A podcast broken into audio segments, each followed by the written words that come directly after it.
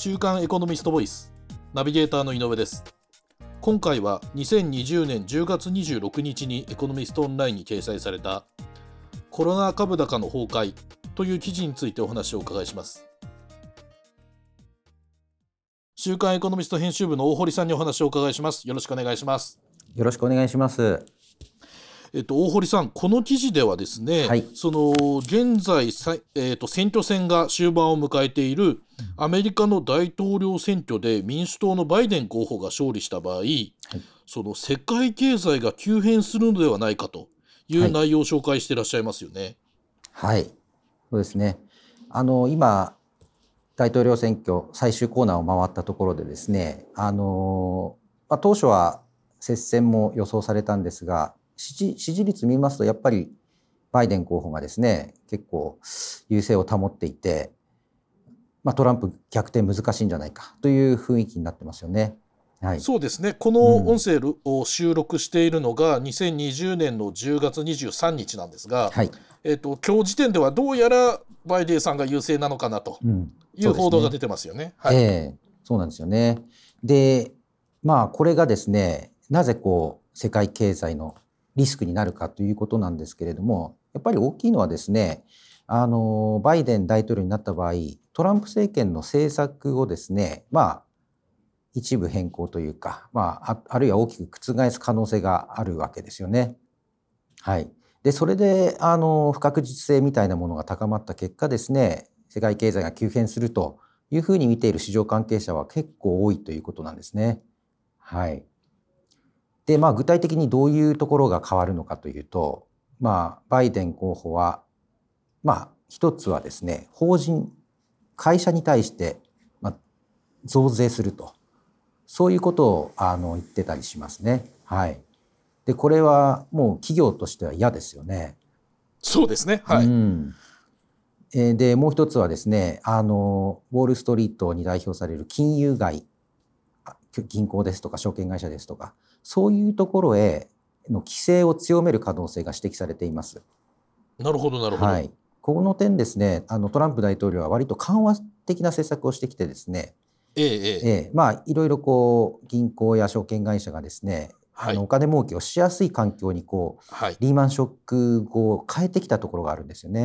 うんうん、はい、リーマンショックの後はやっぱり銀行に対して締め付けが非常に厳しくなったんですけれども、はい、ある程度こう経済が回復してきて、またこうトランプがですねいろいろこう法律をに手を入れて、はい。まあ、銀行が活動しやすくなるというかですね、まあ、はい、つまりそれだけリスク金融リスクが高まるような環境にトランプはしてきたんですけれども、ええ。まあ、バイデンさんはそこをまた締め付けようというようなですね、あの政策を考えてい。る、ということが指摘されています。まあ、これも一つその急変のリスクですよね。はい、なるほど。うん、で、はいはい。よろしいですか？あどうぞ。ええ、はい、であともう一つはその GAFA と言われるですねあ、えーはい、アメリカの巨大 IT 企業があるんですけれども、まあ、ええ、Google、Apple、Facebook、Amazon ですね、はい、まあ、これにマイクロソフトを加えて GAFAM なんていう言い方もしますけれども、はい。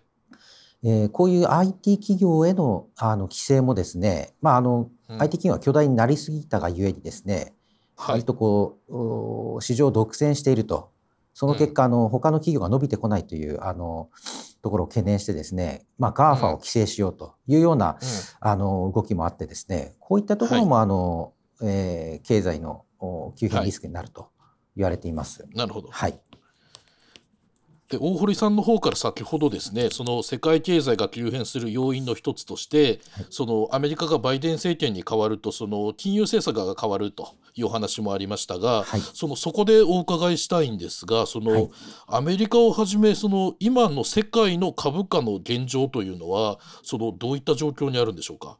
はい。あの今やっぱり非常に株価が好調というか高値水準にありますよね。そうですね、はい例えばあのニューヨークダウを見ますと、はい、代表的な株価指数ですけれども、はい、あのやっぱり、えー、今年の初めコロナの前は非常に高くて、はい、えー、まあダウは2万8,000ドル以上あってですね、でそこから株価がこうコロナ禍のために一気に2万円台を、うん、あ2万ドルを割る水準までいったんですけれどもはい。どんどん盛り返してきちゃってですね、その後。で、はいまたさらに直近でですね、もう2万8000を回復しちゃったわけですね。はい。うんで、非常にもう高値にあると。で、日経平均もやはり、あの同じような傾向をたどって、あのコロナ禍のはい大底からまた急に挽回してきてですね、今もまあ2万4000台、えっとえ2万4000近いですね、うんあの水準にあります。で非常に好調です。はい。なるほど。その今その大堀さんの方からもコロナ禍という話がありましたがその世界的な今年のコロナ禍の影響で実体経済は決していい状態にはないとい。う中で、なぜその実体経済とこうかけ離れた形で、えー、と株式市場がこう過熱してしまっているんでしょはい。まあ、これはですね、やはり、あのコロナ禍でダメージを受けたですね、産業界をまあ救済しようとしてですね、まあ、はい。中央銀行がですね、世界的な、はい。世界的に中央銀行がこう金融緩和を行ってですね、どんどんマネーええを供給したといはうところが一つ大きいと思います。なるで、なおかつですね、あのうん。これはコロナ禍の前からなんですけれども、金利が非常にえー低い状態にあったんですね。うはい。えい。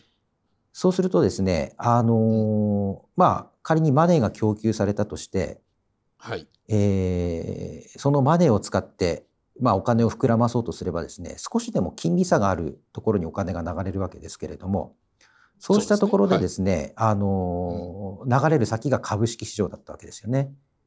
なるほど、はい。なので、かえー株価がどんどんどんどん、まあ、実体経済とかけ離れていって、うん。加熱してしまったと。で、この加熱具合を表すですね、指標はまあはいいくつかあるんですけれども、ええ。アメリカでですね、ウォーレン・はい。バフェットさんという有名な投資家がいるんですね。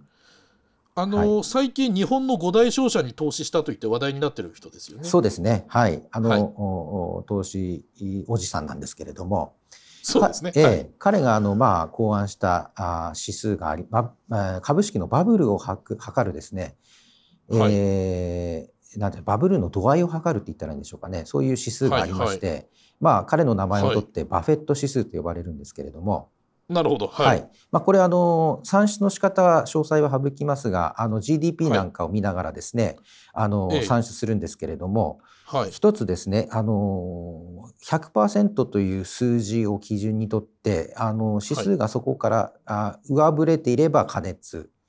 で下振れていればそんなに加熱してないというような、あのうんうん見方をするんですけれども、ど。えー今までですね過去振り返ると、ひ一番加熱した時期というのが2000年ぐらいのですね、IT バブルの時期だったんですあね。あ、はいはいははい。い。それこそあのなんて言うんでしょう。GAFA が出てきてですね、はい。巨大化し始めた時期なんですけれども、はい要するに IT 業界にうん。どーっとお金が流れた時期ですね。うんうんうんうん。で、まああ、これは崩壊するんですけれども、まあ、加熱しすぎたために。で、はい。その時のバフェット指数はですね、172と、まあその目安となる100からだいぶ、あのーそうですね。ええはい。上がっていたわけなんですが、うん最近ですね、まあコロナ禍の後のバフェット指数を見ますと、はい。191%でですね。はい。あのー IT バブル時期を上回ってるんですよね。なるほど。うん。うんで IT バブルもそれで、うん。えーあれだけこうね膨らんで、まあ、はいはいゆえに崩壊したわけですから、それをもう超えてるということは非常に危険なんじゃないかと。ああ、うんこうバフェット指数面白いあれですね。そうですね。まああくまでこうなんて言うんでしょう目安なんでですね、はいはい。えー本当に崩れるかというのはあのーまあ予想はあー確かな予想はできないんですけれども、はい。過去にそういう、う上がったらうん崩壊するという事例はあるわけですから、これはそうですね。その、波の短い長いはあるとはいえ、あとはそええの上下の大きさはあるとはいえ、はい。まあ株価は当然こう変動はするわけですから、ええあの上がったものはいつかは落ちるでしょう、はいということになってきますもんね。そうですね。うんなるほど。でその加熱してしまっているというか、まあ、ずっと加熱してきたコロナ禍の中でも実体経済とかけ離れて加熱を続けてきた株式市場なんですが、はい。その株価がなぜその今その崩壊するかもしれないとはい。考えられているんでしょはい。今ですね、あのー世界の株高を牽引しているのはアメリカであってですね、アメリカの株式なんですけれども、う。はい、そのアメリカの株式の中でも、あ何が株高を牽引しているかというと先ほど、はいお指摘した GAFAM をはじめとするハイテク株なんですね。はいははいい。でこれらのあの企業、まあ、IT 企業ハイテクハイテク企業が中心なんですけれども非常に成長率が高いので、成長株、まあ、グロース株なんて言われてます。はいはい。グロース株。はいはい。でこのグロース株がですねあの、うんまあ言うなればアメリカの株高の原動力なわけ,、わけなんですけれども、うん。はいはい。で実はそのグロース株はですねあの、まあ性質的に市場金利が上昇するとですねはい。あの逆風になるというあの性質があるんですね。はい。ああ、なるほどう。ん、ですからあの例えば米長期金利ですねアメリカの国債、10年国債というのいうのがあるんですけどその利回りを一応その長期金利としているんですけれどもこういうのがねじわじわと上がってくるとあんまりそのグロース株としてはですね環境的にはよろしくないわけなんですよ。はい、で例えば9月の初旬にですね好調だったハイテク株がぐっと急落した実験があったんですね。はい。プル株なんかは相当下げたんですけれども、ではいまあ、この下げの要因はいろいろ指摘されてますが、一つはその時期にですね、ちょっとその米長期金利、つまり10年国債利回りが少し上がったんですね。急騰したんですよ。ああ、なるほど。はい。はい。ですから、まあ、あの、金利上昇というのはですね、あの、まあ、なんでしょう、株価とは相反関係にあるというか、はい。はい。はいはい。でですね、あのまあ、そういうことなので FRB、うんうんまあ、アメリカの中央銀行にあたるはいところはですね、はい。非常にこうあの市場金利を低水準に誘導しようとしてゼロ金利政策というのを行ってるんですよ。ええええ、はい。はい、そそれであの金利を上がらないようにして、まあ、株価への環境を良くするというような政策を打ってるんですけれどもただですね、これで FRB が低金利政策をこう、えー行っているからといって安心できないという面がありまして、はい。はい。あの、FRB はですね、市場金利を決められるわけじゃないんです。あくまで誘導してるんですよね。はい。はい。なるほど、なるほど。は。い。あの、政策金利というのが別にありまして、は。はいい。これをその低水準に抑えることで市場金利も低くしようかなうんという関係なんですけれども、ですのでうん市場金利はですね、あの、別な要素でいくらでも動きうるわけですね。市場の、はい。まあ、経済の基礎的条件、ファンダメンタルズなんて言われるんですけども、いろんなもの、はい。いろんな要因によってですね、市場、あの、うん。市場金利上がりうると。うん。で、例え、ば一つは、あのーまあ、なんて言うんでしょうね、物穀物価格とかですね、食肉という、食肉など食料の価格がですね、上がはい。る今懸念が出てきて、うんえええ。でえ、こういうのがあの上がっていくと全体的な物価を押し上げますから、市場金利も上がっていくんですね。ええなるほど、なるほど。はい。でですね、なぜまあ今、その食料価格が、穀物価格が上がる気配があるかというと、あのええ今年ね、北米とか南米の穀倉地帯、麦とか大豆とかを作ってるところが天候不順でやられちゃったんですよ。あ、そうなんですか？そうなんですよ。そうすると、あとねあともう一つ、あの、異常気象。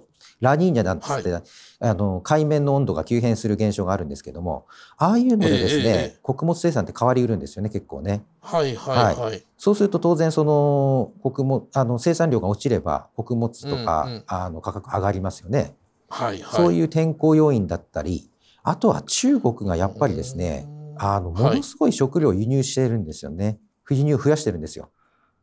はい、はい、はい。はいなるほど。まあよくあのおあの12億人のマーケットパワーで爆食なんて言われてますけれども、そうですね。はい。ええ。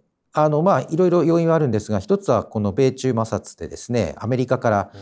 あのおアメリカの穀物を買えと、まあ、圧力を受けててる、受けてるんで大豆を買わざるを得ないとかですね、はい、はい。あとはい中国国内でトンコレラといってですね、豚コレラといって、あのはい。はい豚の感染症というんですか？あのはい感染病が流行りましたよね、あれでええかなりの豚が殺処分になって殺されてしまってですねで中国人はああの。ええ豚をものすごい食べるんですよ豚肉を。そうですね、うあの中華料理は豚肉使うものが多いですそうなんです。よ。で、それで、あの食肉の価格も上がるじゃないですか。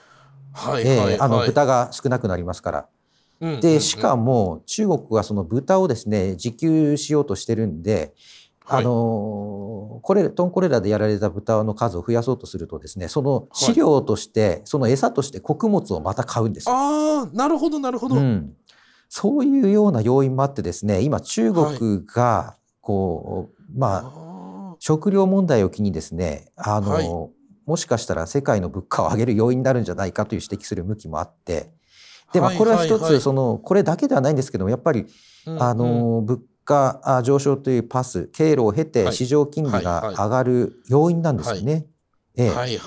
そういういろんな変化があって、まあ、市場金利が上がり、それで先ほど申しましたように、まあ、あの金利が上がるとダメージになるあの業種がありそれが GAFAM であり、とい。う感じでですねあの今の株高を牽引する企業がダメージを受けた結果、株価が、株高がですね崩壊するんじゃないか。というのは一つシナリオとして考えられますね。なるほど、その、うん、よく世間でそのバタフライ効果といって、はい、その北京で蝶々が羽ばたくと、うん、なんかアメリカで嵐が起きるみたいな言い方がありますが、うんはい、今のお話も大変興味深いですよね。その、ね、中国でトンコレラが広がると,、えーと、アメリカの株価が下がるという,、こうシナリオが一つその、想定はできますよということですよね。ね。ええ、あとちょっともう一つ付け加えておきたいのがあの、はい、今その